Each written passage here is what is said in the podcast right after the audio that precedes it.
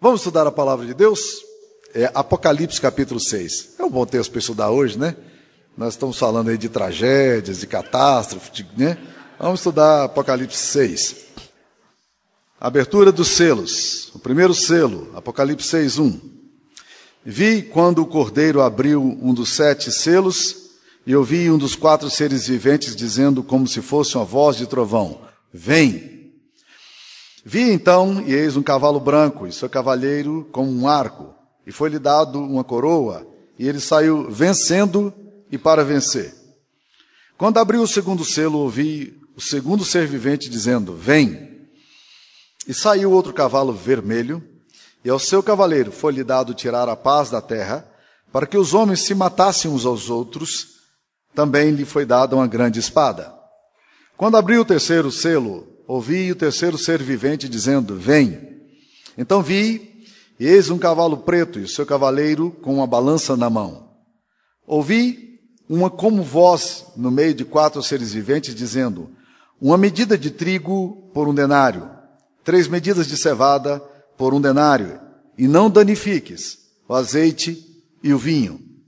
Quando o cordeiro abriu o quarto selo, ouvi a voz do quarto ser vivente dizendo: Vem.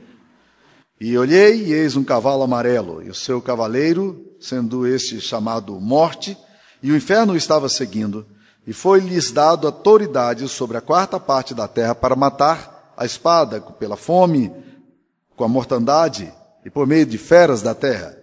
Quando ele abriu o quinto selo, vi debaixo do altar as almas daqueles que tinham sido mortos por causa da palavra de Deus e por causa do testemunho que sustentavam.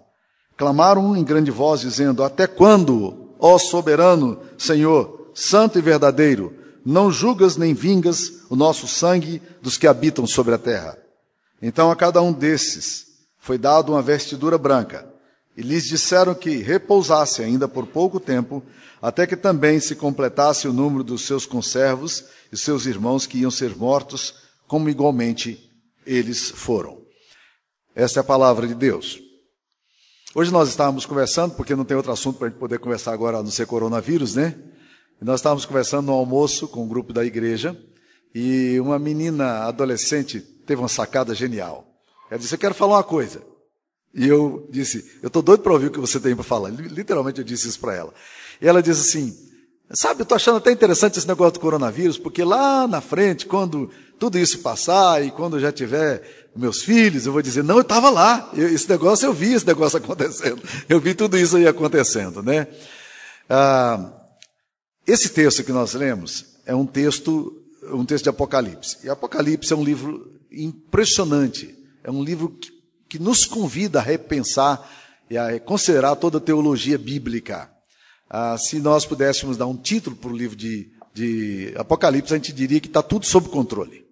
Esse é o título geral. Deus está exatamente dizendo que a história segue inexoravelmente para o destino que Deus propôs e nada pode mudar isso aí. E o capítulo 5, que nós não lemos hoje, ele fala exatamente de um momento muito especial em que João está vendo um livro escrito por dentro e por fora e que ele chora porque não há ninguém que possa abrir esse livro. E aí então uma, um dos anciãos chega para ele e diz o seguinte: Olha, esse livro aí, só uma pessoa é capaz de abrir. E, esse, e essa pessoa é o Cordeiro de Deus. E ele disse que então olhou e ele viu no céu um, um cordeiro. Mas a, o anúncio que foi feito para ele é de que, na verdade, quem poderia abrir isso era o leão da tribo de Judá. E é muito interessante pensar nessas coisas. Quem é digno de abrir o livro e desatar os seus?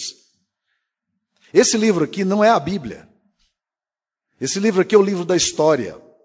O que a palavra de Deus está querendo nos ensinar é que nem sobre o céu, nem sobre a terra, nem debaixo da terra, nem ninguém pode abrir o livro, nem mesmo olhar para ele. E João chorava muito, porque ninguém foi achado digno de abrir o livro, nem mesmo olhar para ele. E então um dos anciãos lhe diz: Não chores. Eis que o leão da tribo de Judá, a raiz de Davi, venceu para abrir o livro e os seus sete selos. E aí, quando ele ouve essa afirmação que o leão da tribo de Judá, um ser poderoso, maravilhoso, forte, leão, pode abrir esse livro, o livro da história, ele diz que olha para o céu e vê no meio do trono, capítulo 5, versículo 6 de Apocalipse. Então vi no meio do trono e dos quatro seres viventes e entre os anciãos de pé, um cordeiro. Um cordeiro. Ele não vê um leão, ele vê um cordeiro. A explicação que Jack Lu dá para esse texto aqui é muito interessante. Ele fala: a visão dos seres glorificados é de um leão, porque Jesus é manifesto em glória. É o leão que está nos céus, é o leão da tribo de Judá. Ele é o ser poderoso. Mas a visão do povo redimido que ainda está na terra é uma visão de um cordeiro, do cordeiro que nos livra da culpa e do pecado. O capítulo 5, então, vai encerrar exatamente com esse episódio. O livro que está escrito por dentro e por fora, ele não admite rabiscos. Ele não admite uh, alguma coisa que seja fortuita e fora do controle de Deus. Não tem como escrever nele. Ninguém pode escrever dentro nem fora, está tudo escrito. O que Deus quis escrever para a história da humanidade, ele já escreveu. E a história da humanidade segue inexoravelmente para o objetivo que Deus tem. E o objetivo exatamente da redenção final do, da história da humanidade. O capítulo 6 que nós lemos aqui agora, então, vai nos falar da abertura dos selos. E o primeiro selo que aparece aqui é um selo que vai falar agora dos cavalos. E eu me lembro quando adolescente, na igreja, que eu tinha um medo imenso de ler o livro de Apocalipse. Esse negócio de Apocalipse, cavalo para lá, chifre e dragão, esse negócio me perturbava tremendamente. E eu, durante muito tempo, não, não preguei na igreja, na, nas igrejas por onde pastoreei, o livro de Apocalipse, porque eu não tinha uma ideia muito clara. Até que um dia eu estava lendo, fazendo minha releitura anual da Bíblia, e aí eu descobri que Deus disse que bem-aventurado aquele que ouve, lê e guarda as profecias desse livro. Então eu preciso ouvir, eu preciso ler, eu preciso guardar. Essas três coisas. E é bem-aventurado quem faz isso. E aí eu me atrevi a começar a estudar com mais profundidade profundidade o texto. E o livro que me orientou muito nisso aí, e eu vou estar citando esse cara aqui, é um teólogo reformado francês chamado Jacques Ellul. Ele é, ele tem muitos livros escritos, um intelectual, e esse homem foi um homem que me abriu a capacidade de entender um pouco do livro de Apocalipse. E o que, ele, o, que ele, o que eu vou falar aqui é exatamente a visão que ele expõe sobre esses quatro cavalos e os cinco, e os cinco, cinco selos que nós temos aqui, né? Vamos lá. Ele diz o seguinte, que isso aqui fala, na verdade, das forças da história. O título do livro dele é Apocalipse, Arquitetura em Movimento. Ele diz, você tem que olhar para o livro de Apocalipse não como um livro do passado, nem como um livro do futuro, mas é um livro em que ele está se atualizando completamente em todos os movimentos da história como se atualiza hoje agora no episódio do coronavírus. O livro de Apocalipse, então, ele na verdade ele está se atualizando sempre. E quatro, esses quatro cavaleiros, esses quatro cavalos que saem aqui, são as quatro forças que governam a vida da história. E você só estuda isso, e por isso a adolescente estava certa quando ela falou: eu vou poder contar para os meus filhos e para os meus netos, que eu estava lá nessa época, né? Porque, na verdade, o que se conta na história é sempre Três coisas. Fala-se, quando você vai estudar a história, você estuda a história na perspectiva da economia, na perspectiva da guerra e na perspectiva das pestes. Então nós vamos então, estudar essas forças aqui. Mas tem um quarto elemento aqui, que é o cavalo branco. E nós vamos começar estudando exatamente esse cavalo branco no capítulo 6, versículo 1. Diz aí: Vi o cordeiro, quando o cordeiro abriu um dos sete selos, e ouvi um dos quatro seres vivendo, dizendo como se fosse uma voz de trovão: Vem! Vi então, e eis um cavalo branco, e seu cavaleiro com um arco. Foi-lhe dado uma coroa, e ele saiu vencendo e para vencer.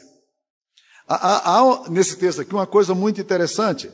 Ele sai, é um cavalo branco que ele sai com um arco, que é o símbolo da aliança, e ele tem uma coroa, portanto ele reina, e tem uma outra característica. Ele sai vencendo, mas ele já saiu vencedor.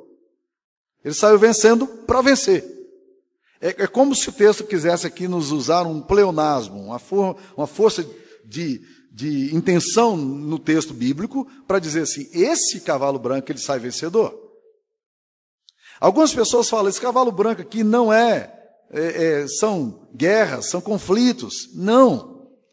Uma das forças que rege a história da humanidade é o Logos de Deus, é Jesus. E se você vai para o capítulo 19, quando fala da volta, fala que vem esse cavaleiro montado num cavalo branco. Portanto, no livro de Apocalipse não há nenhuma chance de você entender que esse cavalo branco aqui não se refira ao próprio Senhor Jesus. Ele é que sai com a coroa, ele é que sai com a aliança na mão, é ele que sai vencendo para vencer. Jesus não chegou aqui na terra para ser derrotado, ele chegou vencendo para vencer. E quando ele veio aqui, é, a Bíblia nos diz em Apocalipse capítulo 12 que, que as forças políticas e históricas se mobilizaram, como nós sabemos em Herodes, para poder destruir o bebê que estava nascendo. O livro de Apocalipse, capítulo 12, ele narra o Natal, o nascimento de Jesus, não na perspectiva da manjedoura, não na perspectiva dos animaizinhos ali no curral, não na perspectiva de José e Maria, mas fala no capítulo 12 com o nascimento de Jesus como um embate cósmico. Jesus está nascendo e o dragão quer devorar o menino que nasce. Do ponto de vista espiritual, há uma batalha, porque na verdade, a vinda do, de Jesus foi exatamente para derrotar o diabo. E 1 João 3,8 vai dizer isso: que o filho do homem veio para vencer. O filho do homem veio exatamente para obter vitória, para destruir as obras do diabo. Então, por que, que Jesus Cristo foi na cruz? Se foi o diabo que levou Jesus para a cruz, de certa forma, articulando os poderes políticos. O John Piper afirma que, na verdade, Satanás, quando levou Jesus para a cruz, ele deu um tiro no pé. Ele tinha uma enorme satisfação de ver Jesus crucificado, embora ele soubesse que naquela cruz o Cordeiro de Deus estava esmagando a cabeça da serpente. Jesus não saiu com uma dubiedade. Esse cavalo branco não sai do tipo, o que, que vai acontecer na história? Não. Não há espaço na história de Deus para essas possibilidades maniqueístas, do bem e do mal degladiando. Deus é vencedor. Jesus é vencedor. E quando ele vem, ele vem para vencer. E é, e é, muito interessante que antes de que qualquer tragédia aconteça, o Verbo de Deus, o cavalo branco, se manifeste. E é assim na história.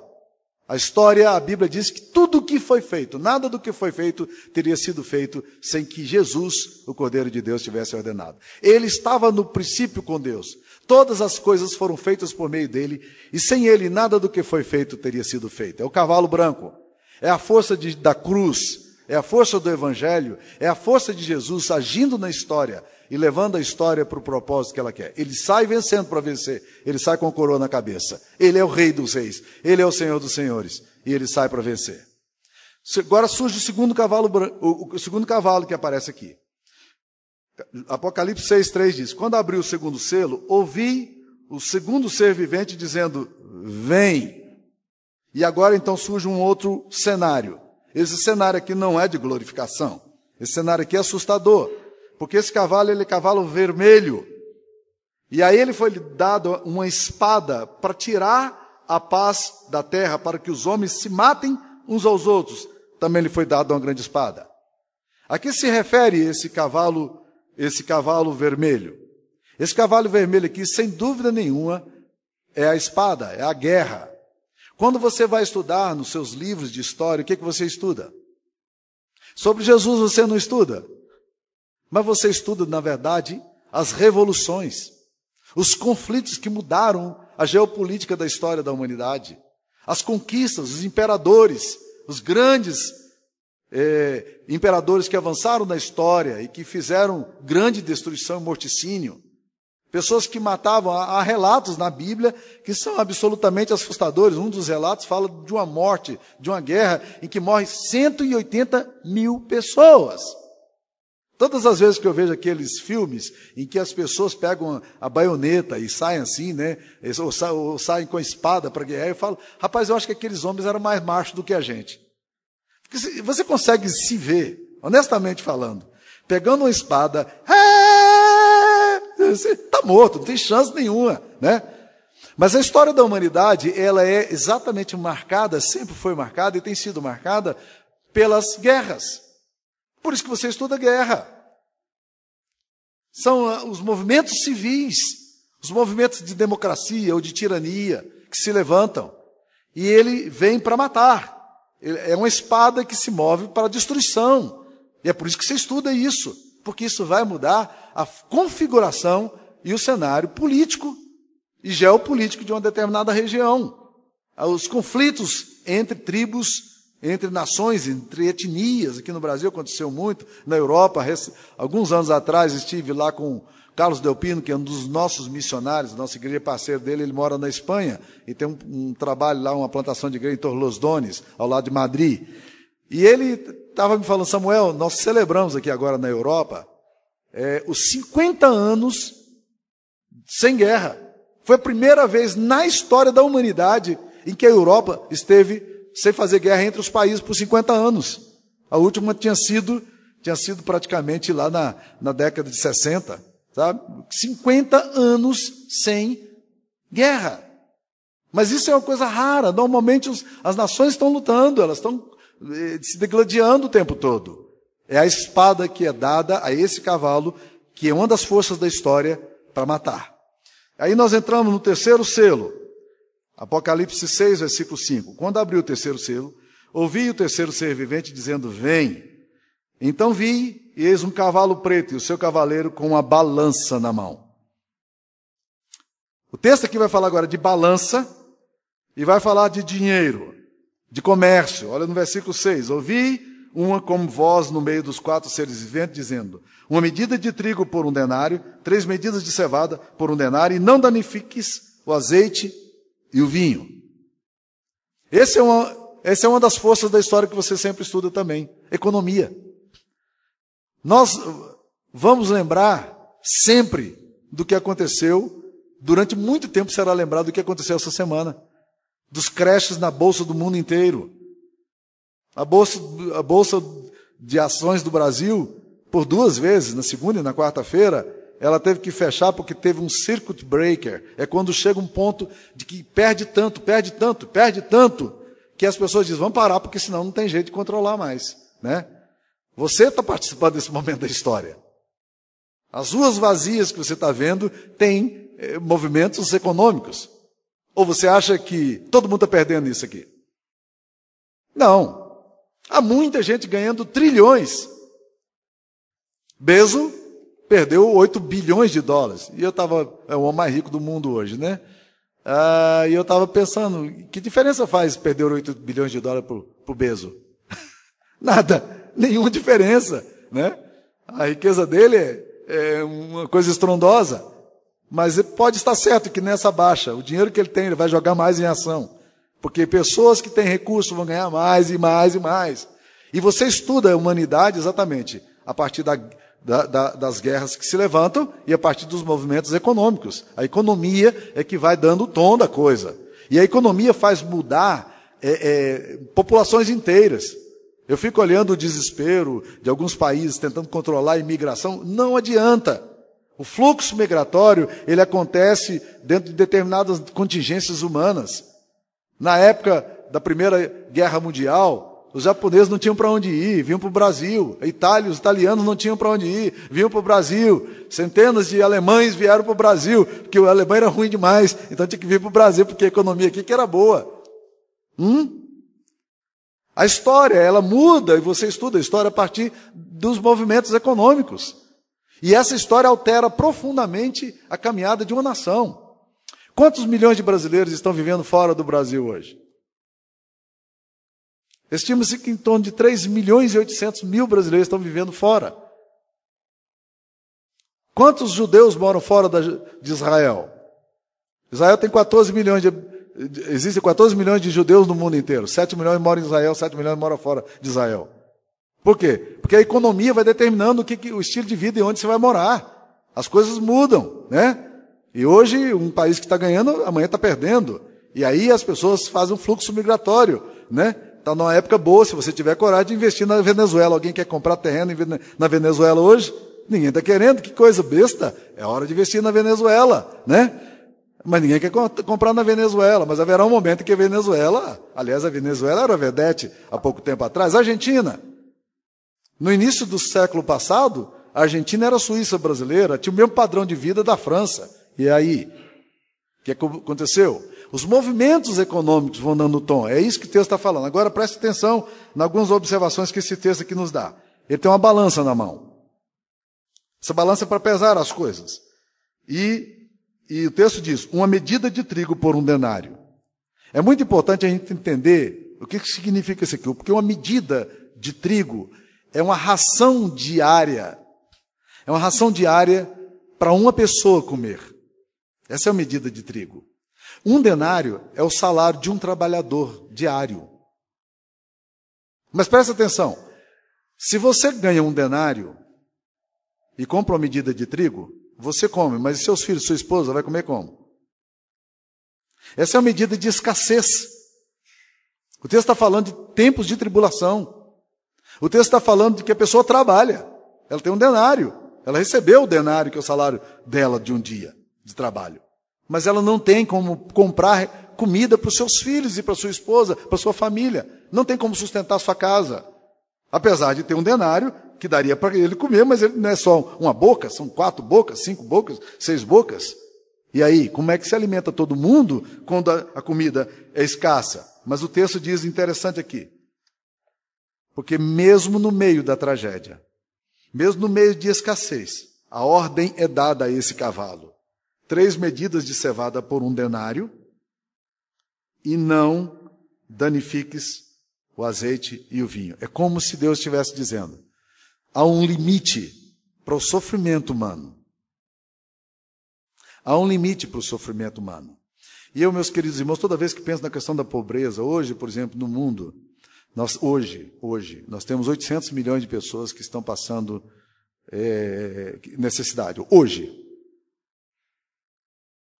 Você sabe quanto de alimentação nós produzimos no mundo? O que nós produzimos no mundo daria para sustentar o, o mundo todo.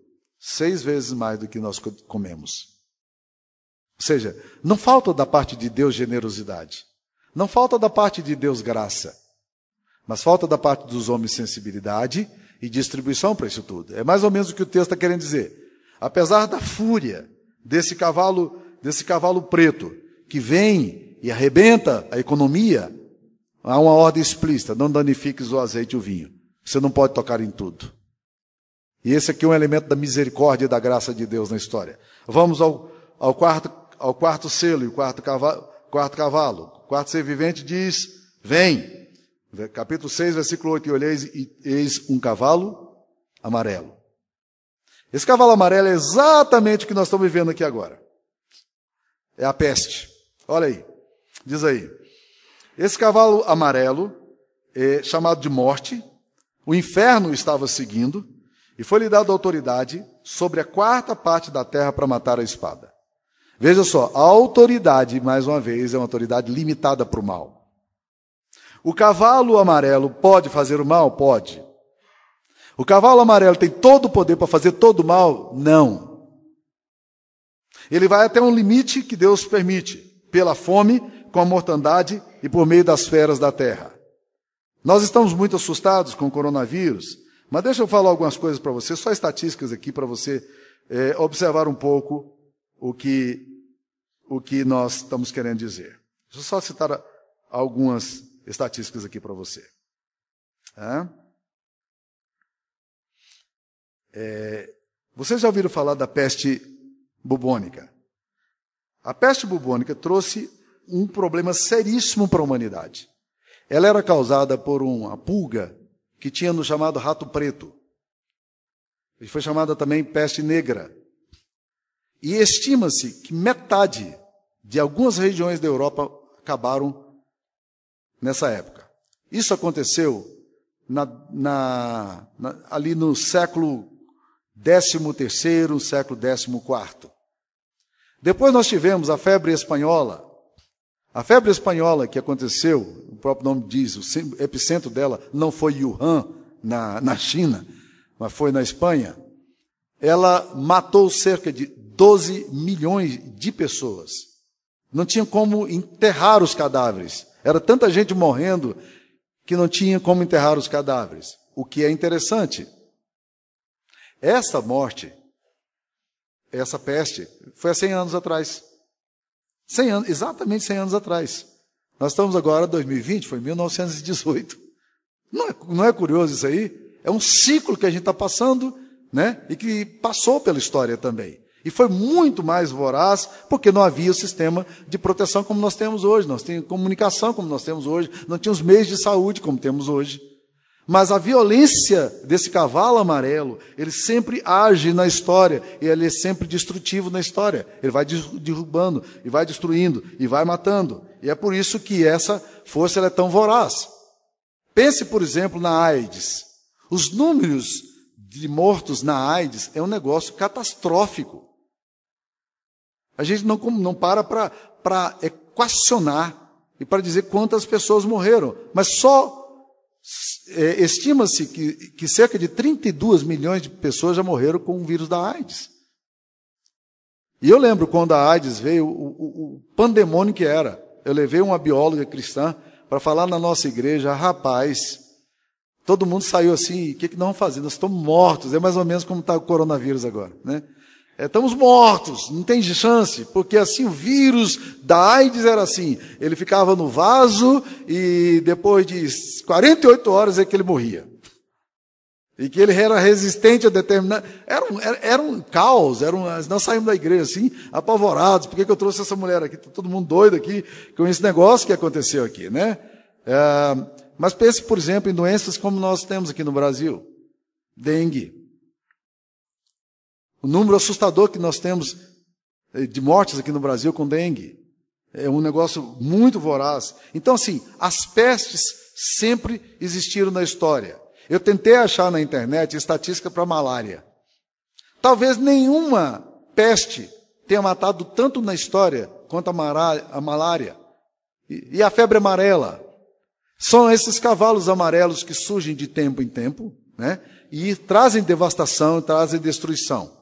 Mas é bom lembrar que a força dessa história também está limitada, porque o texto diz que só pode matar um quarto da parte da terra, não mais do que isso.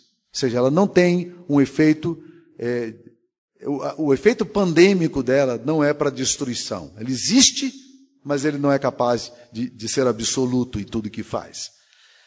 Mas nós vamos terminar falando rapidamente sobre o quinto selo. O quinto selo aqui é um selo muito estranho, porque nessa hora o cenário de, de, volta a ser de novo o cenário do céu, o ambiente da glória de Deus do céu. Quando abriu o quinto selo, ele diz que viu debaixo do altar as almas daqueles que tinham sido mortos por causa da palavra de Deus e por causa do testemunho que sustentaram.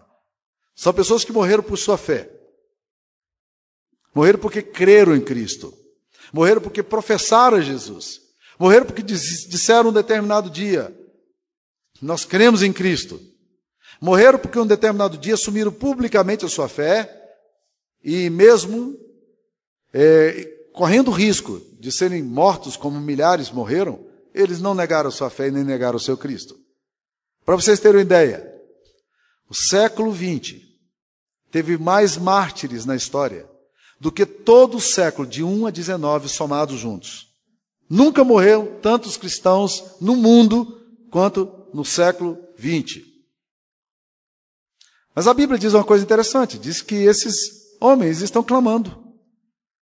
E a oração deles está diante de Deus: até quando o Senhor não nos julgarás? É um cenário estranho. Mas Jack Liu fala o seguinte: que a, a força que nós temos aqui agora, que age na história, é uma força que você e eu acreditamos que pode acontecer. Acreditamos teoricamente. Nem sempre significa que na prática nós creiamos nisso. Se eu perguntar aqui para vocês, quantos de vocês aqui creem no poder da oração? Eu tenho certeza que se eu pedir para vocês levantarem as mãos, eu terei quase unanimidade. Né? Quase unanimidade. Eu não sei se você realmente crê no poder da oração. E não creio se nós cremos no poder da oração como ele deve ser crido. Mas esse quinto agente da história, quinto selo que é colocado aqui como força da história, é curiosamente colocado como uma oração de gente que sofre por sua fé. Gente que morre por sua fé. O poder das orações, das testemunhas de Cristo, dos mártires de Cristo, tem um enorme efeito na história. E é aqui que nós vamos desembocar então para a gente considerar o nosso momento atual e o que nós precisamos fazer. Nosso momento atual nos convida a pensar no primeiro selo e no quinto selo de uma forma muito relevante. O primeiro selo é Jesus. O quinto selo é a igreja clamando a Deus e orando a Deus. Nós precisamos orar. E eu acho interessante porque as nossas orações precisam mudar substancialmente nos próximos dias. Porque normalmente nós oramos por nós mesmos. Normalmente nós oramos pelas inquietações diárias da nossa família.